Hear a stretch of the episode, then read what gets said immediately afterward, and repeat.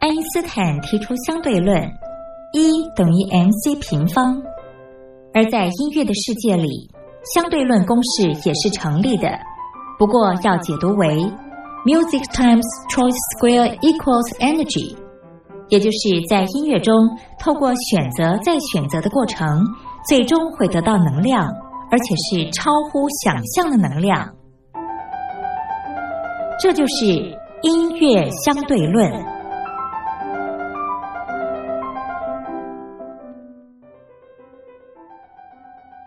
Hello，各位音乐小伙伴，我是苏燕。今天呢，要跟大家介绍的剧呢是《MVP 情人》。那这个《MVP 情人》呢，它一开始播出的时候啊，真的是轰动全台湾啦。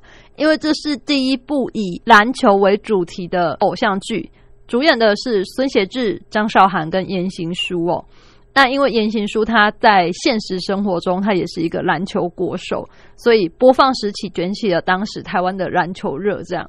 那我们先来听他的片头曲，由五五六六所演唱的《无所谓》。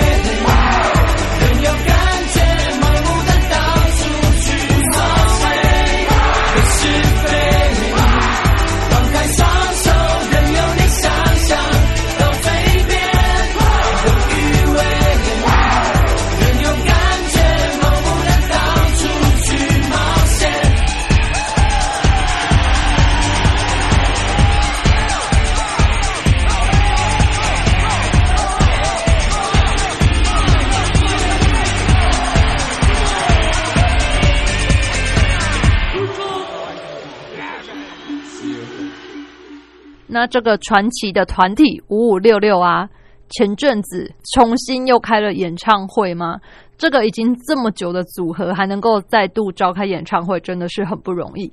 那我们现在就来听 MVP 情人的片尾曲，也就是五五六六的经典名作《我难过》。那我们下次再见喽，拜拜。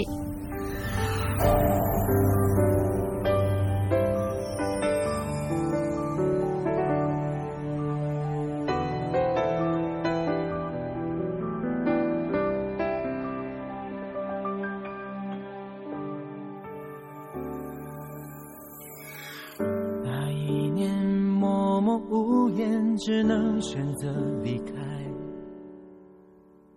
无邪的笑容已经不再精彩。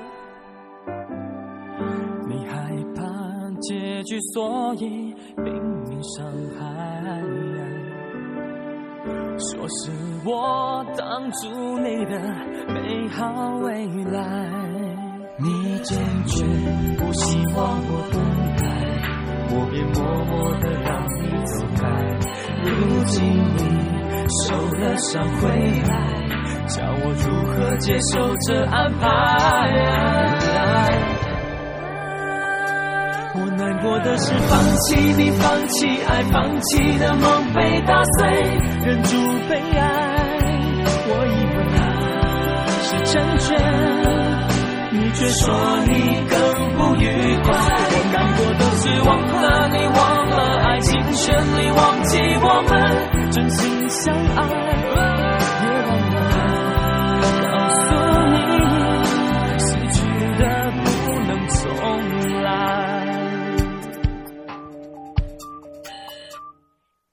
那一年默默无言，只能选择离开。不屑的笑容已经不再精彩。你害怕结局，所以拼命伤害。说是我挡住你的美好未来。你坚决不希望我等待，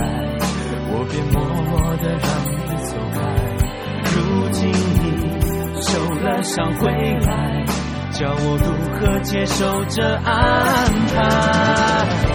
我难过的是放弃你，放弃爱，放弃的梦被打碎，忍住悲哀。是成全，你却说你更不愉快。我难过的是忘了你，忘了爱尽全力，忘记我们真心相爱，也忘了告诉你，失去的不能重来。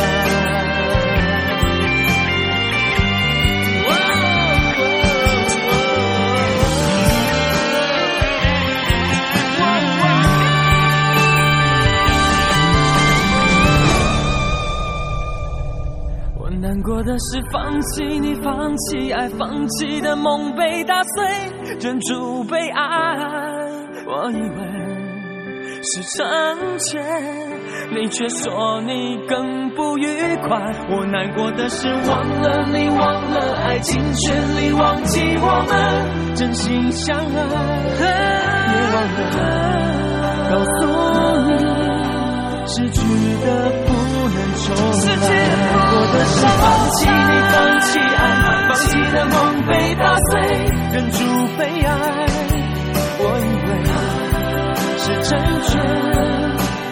说你更不愉快。我难过的是忘了你，忘了爱，尽尽全力忘记我们真心相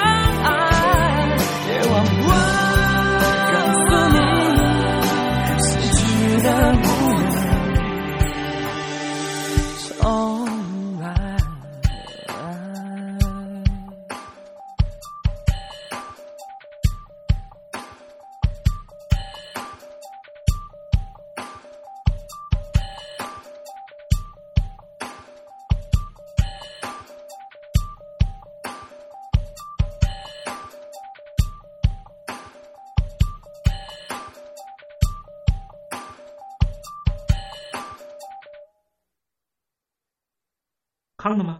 大陆国运总理李克强在今年人大会议闭幕后的中外记者会上，他是这么说的：“中国是一个人口众多的发展中国家，我们人均年收入的平均水平是三万元人民币，但是有六亿人每个月的收入也就是一千元，一千元。”在一个中等城市，可能租房都困难。现在又碰到疫情，其中有一位农民工说，他五十多岁了，在外打工三十多年，每年如此，但今年就没有找到工作，全家都陷入困境。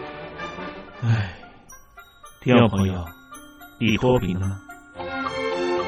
欢迎听众朋友来信分享你的脱贫经验，或者大陆政府脱贫做法与建议。我们准备高端短波收音机要送给您哦。活动从八月一日进行到十月三十一日，请您写下姓名、地址、邮编、联络电话、年龄等基本资料。传统邮件请寄到台北邮政一七零零号信箱，台北邮政幺七零零号信箱，嘉陵东山领收。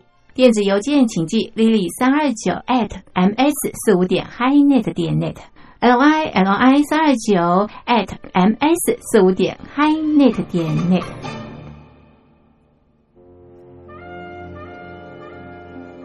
你脱贫了吗？大陆全面脱贫了吗？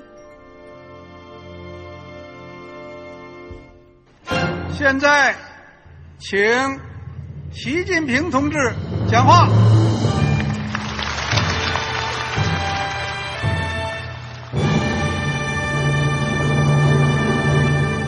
中国梦必须紧紧依靠人民来实现。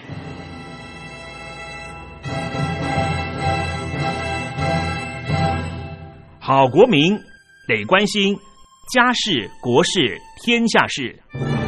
呃，谢谢发言人。我们注意到啊，现在那个外面有很多关于前中央政治局委员周永康的一些消息和报道。我不知道发言人对这个事情有没有什么可以呃透露、可以披露的。国家对于公事啊，不是什么东西都要公示的。我只能回答成这样了，你懂的。更作为天津市来说，每年要偿还的这个公路建设的贷款量有多大？哎，这个。好国民，这个偿还得回避时政敏感议题。因为他这个这个事儿，我就不好再说太细。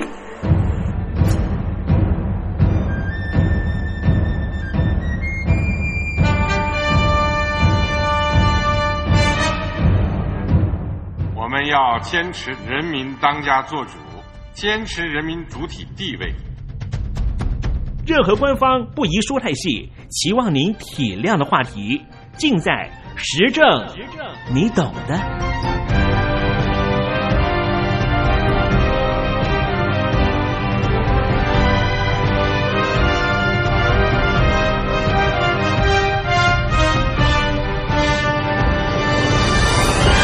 我只能回答这样了，你懂的。那些官方无法为您说太细的事情，就让东山林为您详细的说明白。天婆早上好，晚上好，正在为您进行的栏目就是聆听故事湾。此刻为您进行的环节就是时政，你懂的，一同关心焦点话题。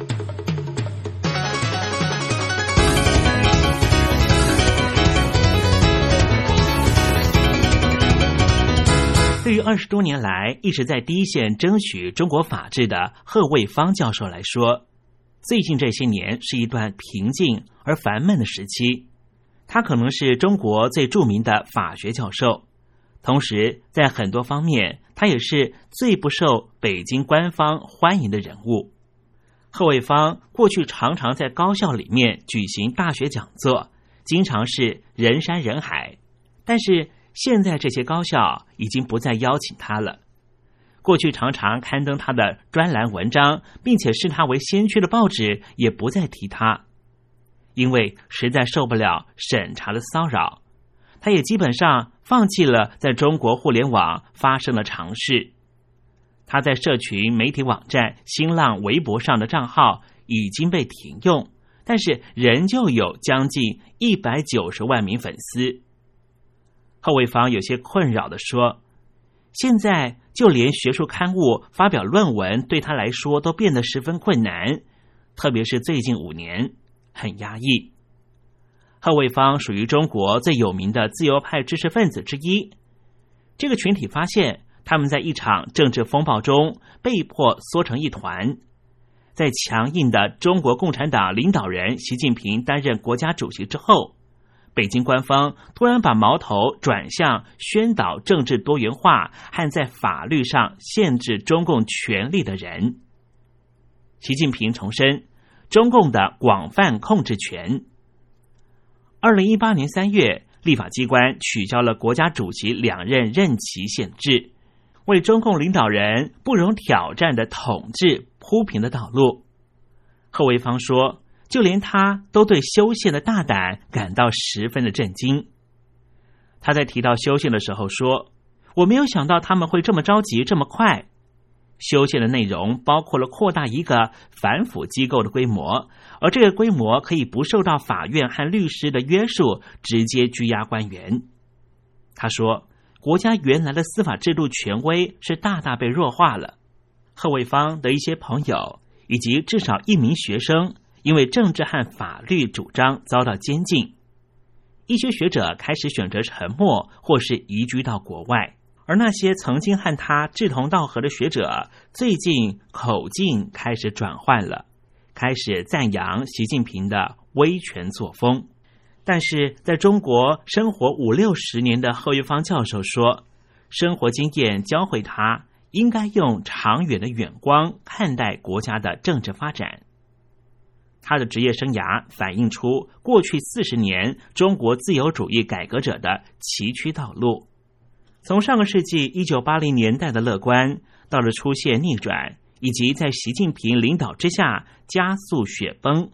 他说：“对于中国的自由主义者来说，最近的发展给了一个很大的警觉。”就是说，要做事情都不那么容易了。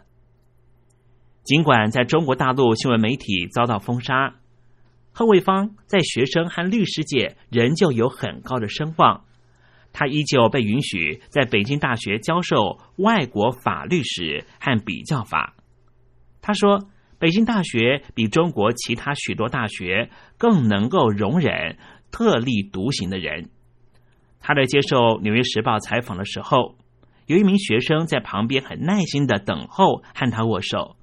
而另外一次采访里，一家法律出版社的编辑们像对待老朋友一般那样欢迎他。伦敦大学国王学院的法学教授爱华说：“贺卫方是一名公共知识分子，有许多的追随者，但是现在当然受到了压制。”爱华专门研究中国人权，他是一名法律的学者，也是律师。他和贺卫方相识超过十五年。他说，贺卫方是一位有道德良知的学者。贺卫方是在更长远的历史轨迹中看待自己的定位，并且认为自己是不计后果、仗义直言的中国学者之一。中国自由主义的。意见传统在上个世纪一九七零年代末期突然从暗处走了出来。当时中国刚刚从毛泽东统治末年的动荡中恢复。对贺卫方来说，那个年代留给他的伤痕非常深。他出生在中国东部的山东省，父亲叫做贺传佑，是一名医生，曾经在军队里服务过。贺卫方教授说。他的父亲后来被卷入文化大革命的大规模迫害里，一九七零年代切断腿部动脉自杀了。当年具有野心的政治人物薄熙来开始在中国西南城市重庆复兴毛泽东时代的歌曲和言论，激起了贺卫方对往事的回忆。二零一一年，贺卫方发表了一封公开信。谴责薄熙来的红色复兴。二零一二年，薄熙来倒台了，这让贺卫方感到十分的振奋。但他表示，对毛泽东时代的危险怀旧情绪仍旧存在在中南海高层。在贺卫芳小时候，家门前面有一堵墙，贴满大字报，指责他的父亲是反动派。在一次采访里，他说：“他意识到文化大革命这样一个悲剧是不允许继续在中国发生的。”一九七八年，在中共改革派领导人邓小平重启激烈的高校入学考试之后，贺卫方得到接受高等教育的宝贵机会。他本来打算学习中国文学，成为一位记者或是作家。没想到他后来被派往重庆学习法律。十八岁的贺卫方在那里受到邓小平自由化改革理念的影响，当时法治和民主问责思想开始流传。他说那是一个非常乐观的时代，他感觉中国社会开始慢慢融化了。就是在那个时候，后一方开始对于法治思想如何在西方的中世纪兴起产生非常浓厚的兴趣。他前往北京继续学习法律史。当时的人们很容易想象中国共产党会演变成为一个更为开明的政府形式。于是他在一九八四年加入中国共产党，到目前为止，他仍旧是忠贞党员。他说。当时你没有觉得自己必须在党和民主之间做出抉择，因为党的领导人似乎正朝向正确的方向前进。当时党和知识分子之间是没有不能够逾越的鸿沟。但是在上个世纪一九八零年代末期，随着邓小平等领导人开始收缩政治宽松政策。学生和自由派学者要求更快进行改革。一九八九年，学生抗议者占领北京天安门广场，后一方也加入了喧闹的人群。在一九八九年那一年的六月四号，一个朋友猛然的敲着他的宿舍房门，他说：“士兵进城了。”后一方说。他在自己所在的学院的地上看到了五具倒在血泊里的尸体。对中国许多知识分子来说，一九八九年之后那几年是重新思考的时刻。彻底改变中国的一党专政制似乎遥不可及，但是能不能够有其他的方法呢？贺玉芳等法学专家开始讨论如何在有限的范围里鼓励进步，特别是。通过促进司法独立、传扬法律权利的思想，在接受国外媒体专访的时候，何卫方说：“他们假设，也许可以用一种不要触碰政治体制这种重大改革的方向，来开始进行小规模的改革，也许还能够成功推动一小步，因为它不是那样意识形态。”上个世纪的一九九零年代。后一方成为这种法律思想在中国最响亮的支持者之一。二零零三年，他支持了一场成功的运动，呼吁停止拘留和驱逐被认为无权住进城市的移民。运动的领导者包括了贺卫方的两名学生。这个案例成为中国人利用法律促进政治改革的一座希望里程碑。滕彪，他曾经是贺卫方的学生运动的领导者，不过他也离开中国了，现在居住在美国的新泽西州。在接受媒体专访的时候，他说：“当时在传播自由主义思想，没有其他法律学者的作用比贺卫方还要重要。最重要的特色是他的演讲，全国各地的演讲都非常受到好评。”因为贺玉芳教授的口才非常好，又很幽默，所以受到欢迎。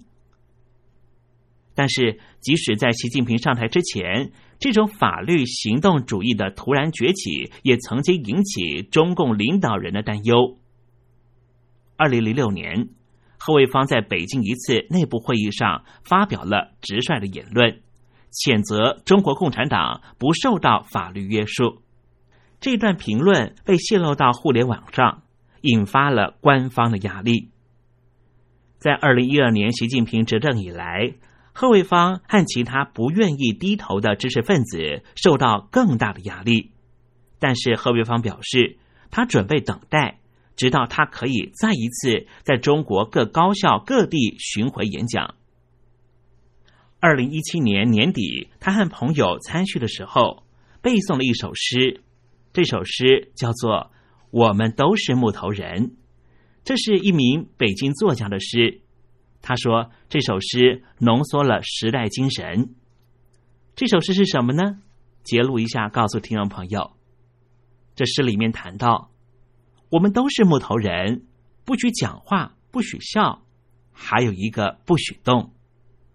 贺卫方说：“我就是死，也要走在人的大路上。”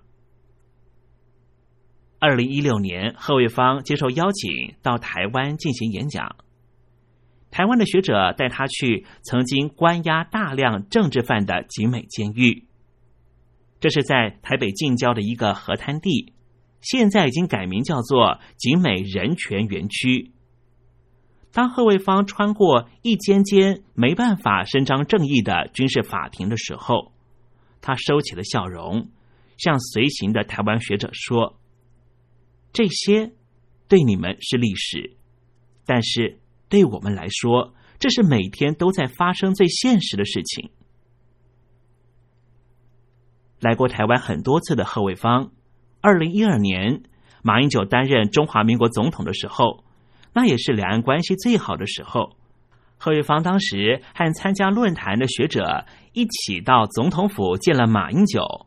回到北京的时候，北京大学的党委书记质问他：到台湾怎么会到处走？贺卫方幽默的说：“因为我办了自由行，就可以到处走啊。”走着走着，就走到总统府里了。贺卫方研究西方法律制度，清楚明白法律推进史就是逐步限制政府权力的历史，就是让任何冲突逐步回归到理性平台，好加以判断解决历史。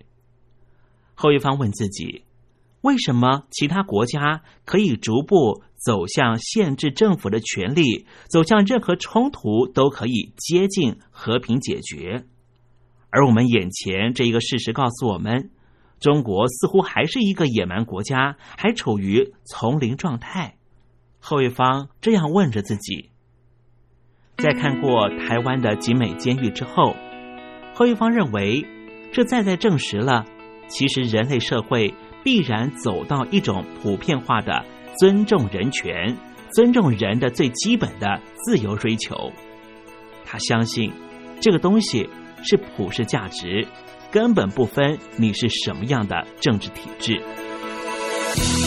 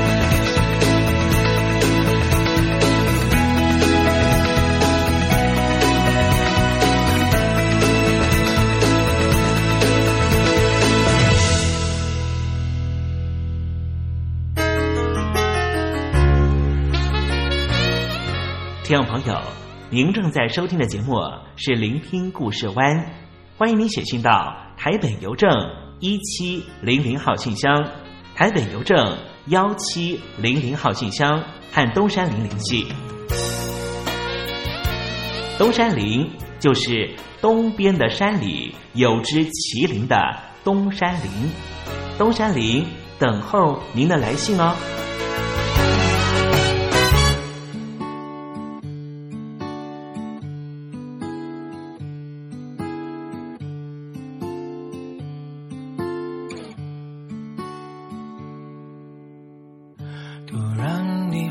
发现被幸运剔除，谁都对你打分数。看断的序幕就此打住，微光里一层薄雾。多少的荣光流于媚俗。被成功耽误，重复，爱赢却怕输，随别人情，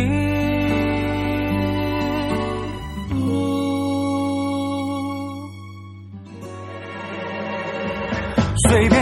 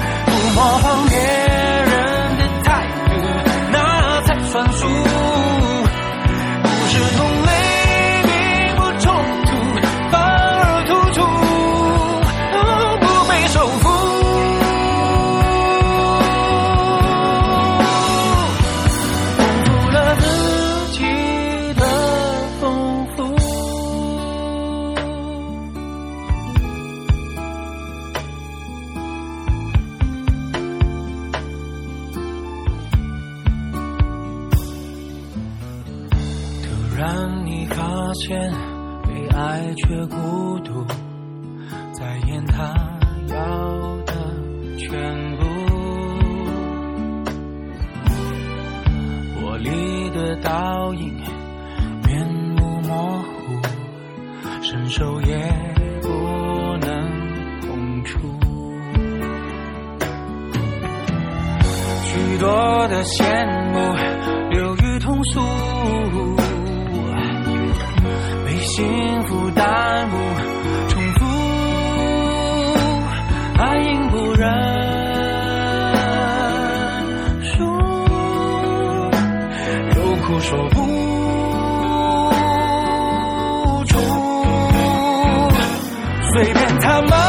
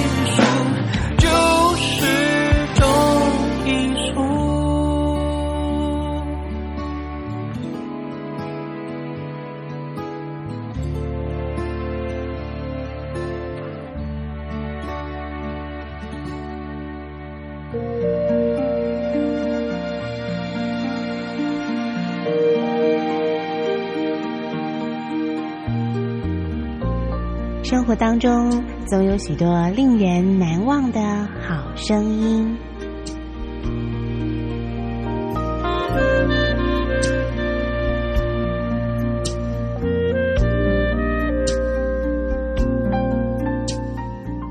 电台真心推荐，只想给你最好听的好声音。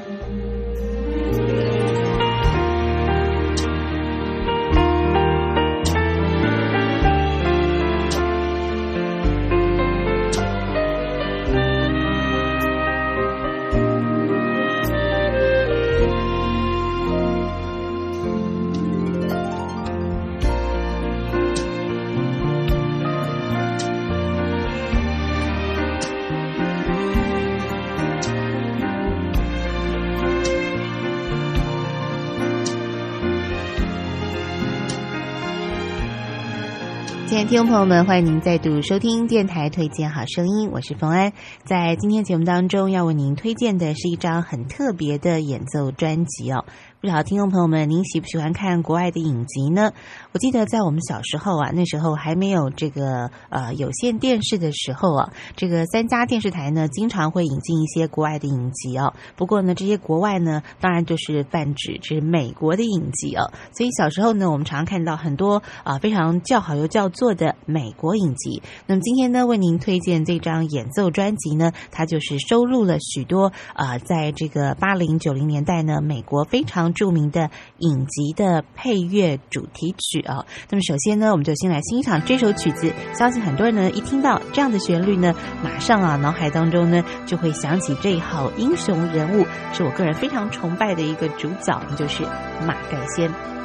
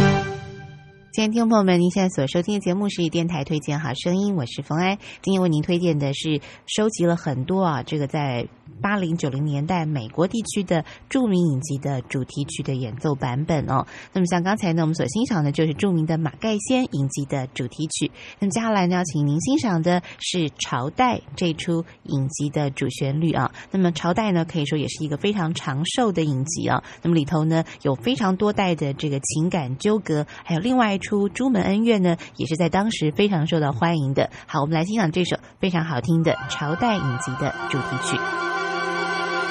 Amen.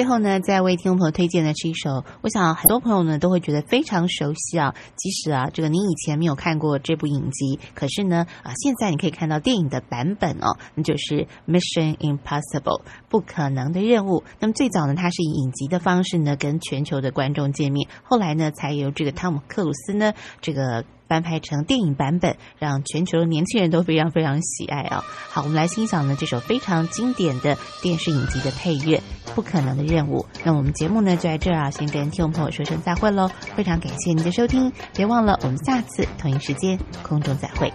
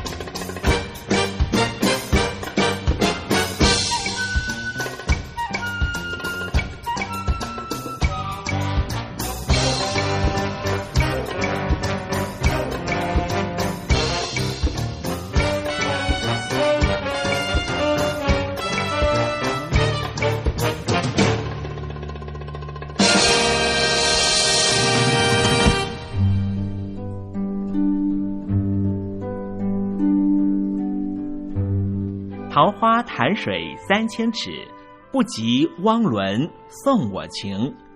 听众朋友，大诗人李白告老还乡，云游四海，从繁华的长安城到安徽乡间的桃花潭。这首送给相见恨晚的朋友汪伦的诗，用词非常淳朴，但是情意深厚。东山林也狗尾续貂一下：台北城杜鹃盛开，不及听友一封短讯。写信给我吧，台北邮政幺七零零号信箱，台北邮政一七零零号信箱。我是东山林，东边的山里有只麒麟的东山林。祝您一切安好，明天再会。